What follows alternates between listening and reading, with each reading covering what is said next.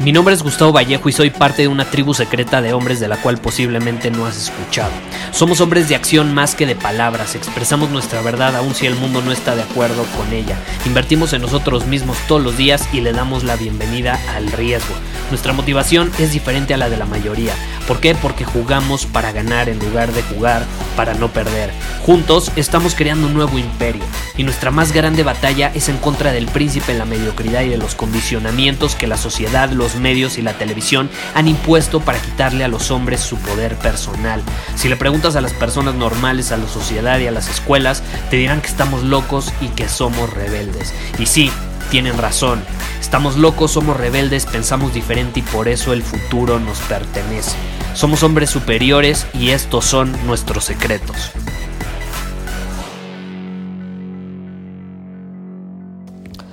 ¿Alguna vez te has encontrado o te has dado cuenta de que te encuentras en una situación donde el crecer como persona, el aprender una lección, el aprender una nueva habilidad, el integrar un nuevo hábito en tu vida, el aceptar ciertas cosas generan fricción dentro de ti? O a lo mejor incluso es incómodo ¿no? A lo mejor hasta te sientes inútil, ¿no? Si te ha pasado que cuando estás aprendiendo algo nuevo te sientes inútil. O sea, te, te sientes poco habilidoso en esa área. Sientes que no sabes cómo hacer las cosas. Y eso te hace sentir inútil, incapaz de desempeñarte de una manera óptima. Si alguna vez te has sentido así, yo te entiendo, también te entiende el miembro de Círculo Superior que me escribió y me puso Gustavo. Estoy aprendiendo, a raíz de la cuarentena y demás, estoy aprendiendo francés. Está tomando clases de francés en línea. Y me puso, me siento un idiota. O sea, me siento un idiota. Siento que, que no lo estoy aprendiendo, me cuesta, eh, me siento torpe hablándolo, me siento torpe entendiéndolo como, como un niño, ¿no? Y esta es la realidad, yo lo entiendo perfecto. A lo mejor tú que estás escuchando este episodio también lo entiendes. Creo que todos hemos pasado por algo así, a lo mejor no necesariamente en un idioma, pero sí, eh, no sé, al practicar un nuevo deporte, al aprender a tocar un nuevo instrumento musical, al desarrollar una nueva habilidad, al aprender algo nuevo, al pararte en público o frente a cierto número de personas y hablar. Es incómodo, y este es el punto al que quiero llegar. Crecer es incómodo. Crecer genera fricción.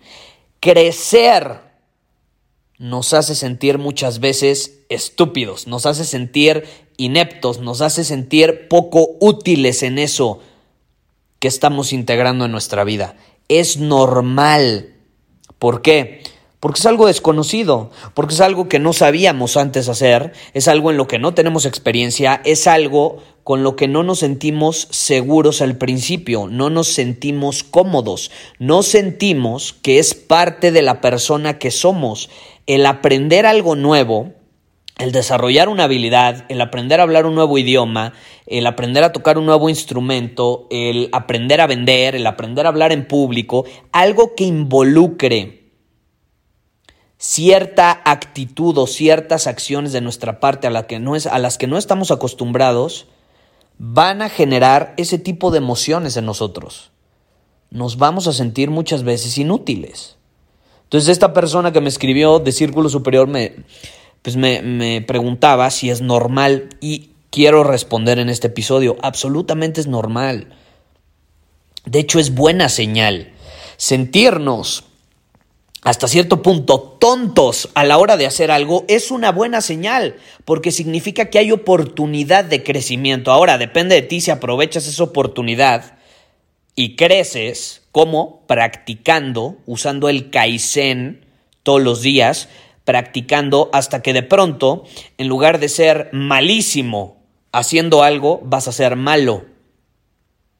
Y va a llegar un punto donde si lo sigues practicando todos los días, sigues eh, implementando el principio del Kaizen en tu vida, vas a dejar de ser malo y vas a ser un poco malo. Y si decides seguirlo practicando y si decides seguirlo implementando en tu vida todos los días, vas a dejar de ser un poco malo y vas a ser normal, promedio, vas a estar al nivel promedio. Pero si lo sigues practicando y si lo sigues implementando y sigues utilizando el principio del Kaizen, pequeñas mejoras todos los días te llevan a grandes logros, vas a dejar de ser promedio y vas a ser un poco bueno. Y luego adivina qué va a pasar el tiempo y vas a dejar de ser un poco bueno y vas a ser bueno. Y luego vas a dejar de ser bueno y vas a pasar a ser muy bueno. Y luego de muy bueno vas a ser excelente y luego extraordinario. Y va a llegar un punto donde vas a ser un máster. Vas a alcanzar la maestría en algo. ¿Y sabes cuánto se requiere para alcanzar la maestría en algo? 10 mil horas invertidas. Es como el número que dicen los expertos que se requiere para alcanzar la maestría en algo, en un idioma, en una habilidad, en un instrumento, en un deporte. Si tú quieres ser un máster, un maestro, quieres alcanzar la maestría en algo, necesitas haber invertido mínimo 10 mil horas. Mínimo 10 mil horas. Yo te pregunto, ¿lo has invertido? ¿Has invertido 10 mil horas? ¿No? Ok, entonces no tienes derecho a decir, es que no sirvo para esto, es que soy malísimo. Pues obviamente eres malísimo, has invertido 5, 10, 15 horas, 20 horas, hasta 100 horas has invertido. ¿Cómo pretendes ser buenísimo si nada más has invertido esa cantidad de tiempo? No tiene sentido, no, no, no, no, no tiene sentido. Son de esas actitudes irracionales que yo no entiendo. Pero como es incómodo, lo dejamos de hacer es que siento que es incómodo, es que, es que no soy bueno en esto. Pues ¿cómo vas a ser bueno si has invertido tan poco tiempo en eso? Has invertido tan poco tiempo en eso. Las personas que realmente sobresalen en algo son las que más tiempo han invertido, las que más han estado en la arena de juego, no las que han estado viendo tutoriales por horas, no las que han estado leyendo libros por horas, ni viendo cursos por horas, son las que han estado en la arena de juego peleando como gladiadores, porque como lo mencioné en un episodio, no es lo mismo estudiar la guerra que ser un guerrero. Tú puedes estudiar la guerra toda tu vida, pero cuando sales a la arena de juego o sales al campo de batalla, las cosas son reales. Ahí las cosas se ponen serias. Ahí las cosas son de vida o muerte. Y no basta con saber sobre la guerra. Necesitas estar en el campo de juego viviéndolo, en carne propia. Eso es lo que te da la maestría. Eso es lo que te da la maestría. Es por eso mismo que, por ejemplo, cuando alguien se inscribe a uno de mis programas en línea, uno de los requisitos fundamentales es implementarlo. Hay gente en otros programas donde a lo mejor los que enseñan esos programas no se preocupan porque sus alumnos obtengan resultados extraordinarios. Yo sí, yo sí me ocupo de que obtengan resultados extraordinarios, pero para que lo hagan uno de los requisitos fundamentales es implementarlo. Y yo lo dejo claro. Aquí si te inscribes lo vas a implementar. Si nada más vas a consumir como el 99% de las personas allá afuera, no te quiero en mis programas. Punto se acabó. ¿Por qué? Porque entiendo que no le va a servir de nada ver un curso y lo puede ver 20 veces y se lo puede aprender de memoria a tal grado que hasta me puede imitar. No le va a servir para un carajo si no implementa los principios que aprendió. Porque no es lo mismo aprender algo, aprender algo en el sentido de consumir información, a aprenderlo por estar en la arena de juego. Entonces hay varios pasos. Número uno, sí, puedes aprenderlo de un libro, de la experiencia de alguien más. Incluso eso te puede acelerar el proceso de aprendizaje porque te puede ayudar a evitar ciertos errores y te puede ayudar a saltar ciertos obstáculos o superar ciertos obstáculos más rápido. Pero no te sirve nada, lo repito, si no estás en la arena de juego no te sirve nada. Y ahí es donde las personas generalmente se echan para atrás o no se atreven a seguir implementando algo porque no, no, no se siente bien, no se siente cómodo, se sienten estúpidos, se sienten tontos y obviamente se van a sentir así porque no tienen experiencia. Y adivina qué, te repito, esa es una buena emoción. A mí me gusta rodearme de personas. O sea, yo tengo un entorno donde sí hay personas a las que enseño. O sea, a, a mí es al que buscan para que les enseñe algo pero ese es un porcentaje pequeño.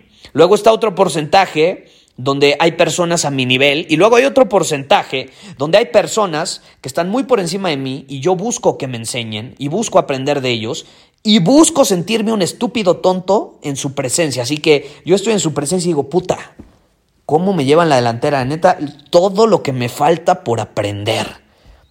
Y es algo increíble. Yo me quiero sentir así, me obligo a estar en un entorno donde me sienta así.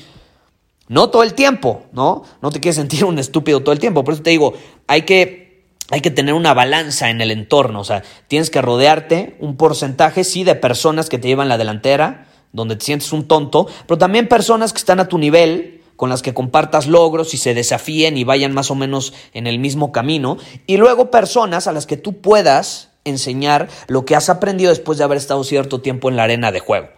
E, eso para mí es un entorno sano es un entorno sano. Y yo te invito a que lo, lo analices, hagas una introspección. ¿Qué tipo de entorno tienes ahorita?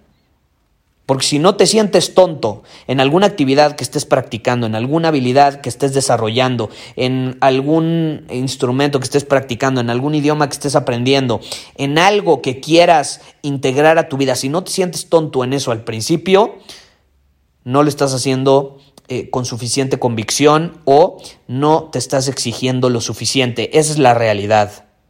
Sentirnos estúpidos no está mal, depende del contexto, ¿no? Como te digo, pero caray, es parte del proceso. Es parte del proceso. Y yo creo que no tenemos ningún derecho a decir no soy bueno en algo si nada más hemos invertido 10 horas, 20 horas, 100 horas en eso. Tenemos que invertir más, tenemos que invertir más.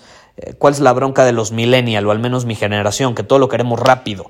Eh, tenemos estímulos todo el tiempo.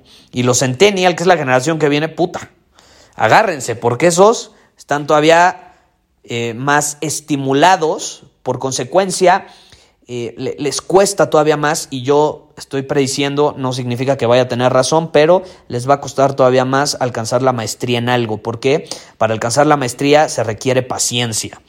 No llegas a 10.000 horas nada más porque sí. Es más, para que te des una idea, para este punto de este episodio, yo he grabado 600, ¿cuántos son? 640 episodios más o menos.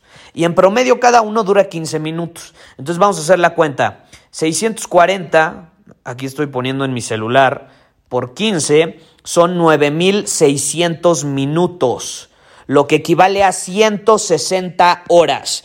Te he grabado en este podcast 160 horas. He estado hablando durante 160 horas. ¿Tú crees que ya alcancé la maestría a la hora de comunicarme por medio de un podcast? Por supuesto que no, por supuesto que no. Y antes ya tuve dos podcasts, ¿eh? Ya tuve dos podcasts anteriormente, eh, uno tuvo alrededor de 50 episodios, el otro tuvo alrededor de 70 episodios y más o menos duraban lo mismo. Entonces, si lo redondeamos, pon tú 200 horas es lo que he invertido grabando podcasts. ¿Tú crees que ya alcancé la maestría en esto? Por supuesto que no, por supuesto que no. No estoy ni cerca de alcanzarla, ni siquiera he invertido mil horas. Para alcanzar la maestría necesitas 10 mil horas. Entonces, cuando yo llegue a 10.000 horas, entonces sí, podré decir, la neta, después de 10.000 horas no sirvo para un carajo comunicando por medio de un podcast. Pero antes no tengo el derecho, no tengo el derecho. Y lo voy a seguir haciendo. Al menos mi compromiso son mil episodios, son mil episodios. Haciendo las cuentas, mil episodios por 15 minutos, digo, hay unos más largos que otros, pero es más o menos el promedio. Son 250 horas, o sea, no, es muy poco, es muy poco a comparación de la maestría. Eh, 10.000 horas es algo que toma mínimo una década, mínimo una década. Y tú ves, por ejemplo, a futbolistas que juegan increíble a los 18 años, sí, güey, pero eh, ese niño empezó desde los 6 años a patear una pelota, desde los 3 años, desde que, desde que empezó a caminar. ¿Cómo no va a tener la maestría a los 18 si lleva 10, 12 años haciéndolo todos los días? Por supuesto que va a alcanzar la maestría. Yo creo que eh, somos eh, demasiado exigentes con nosotros mismos en el sentido de que queremos obtener resultados extraordinarios de la noche a la mañana. Eh, los datos, las estadísticas indican lo contrario. Si tú te pones a ver a las personas que ahorita admiras, que obtienen resultados increíbles, te garantizo que han invertido mínimo 10 mil horas en eso. Mínimo, pero mínimo. Mínimo.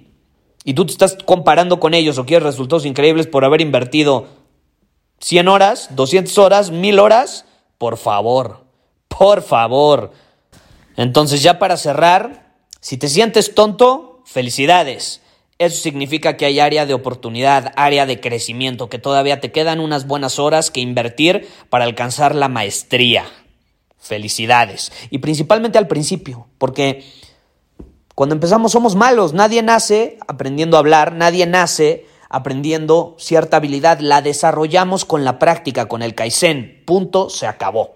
Ahora, ya para terminar, no lo olvides, 50% descuento, todos mis programas, solamente quiero personas adentro que lo van a implementar. Si no, ni te inscribas. Puedes ir a cuarentenaconvalor.com por tiempo limitado ahorita, como Casi todos estamos encerrados en nuestra casa, es una buena oportunidad para invertir en nosotros mismos, para ver hacia adentro y para desarrollar habilidades. Entonces, por eso decidí poner todos los programas al 50% de descuento. Te repito, cuarentenaconvalor.com y ahí puedes ver la lista de todos los programas. Tú puedes comprar los que quieras, eh, uno, dos, tres, o incluso hay un paquete que es para los intensos como yo que incluye todos los programas, todos, e incluso otros más. Ahí puedes obtener toda la información, cuarentenaconvalor.com. Te repito, solo si lo vas a implementar.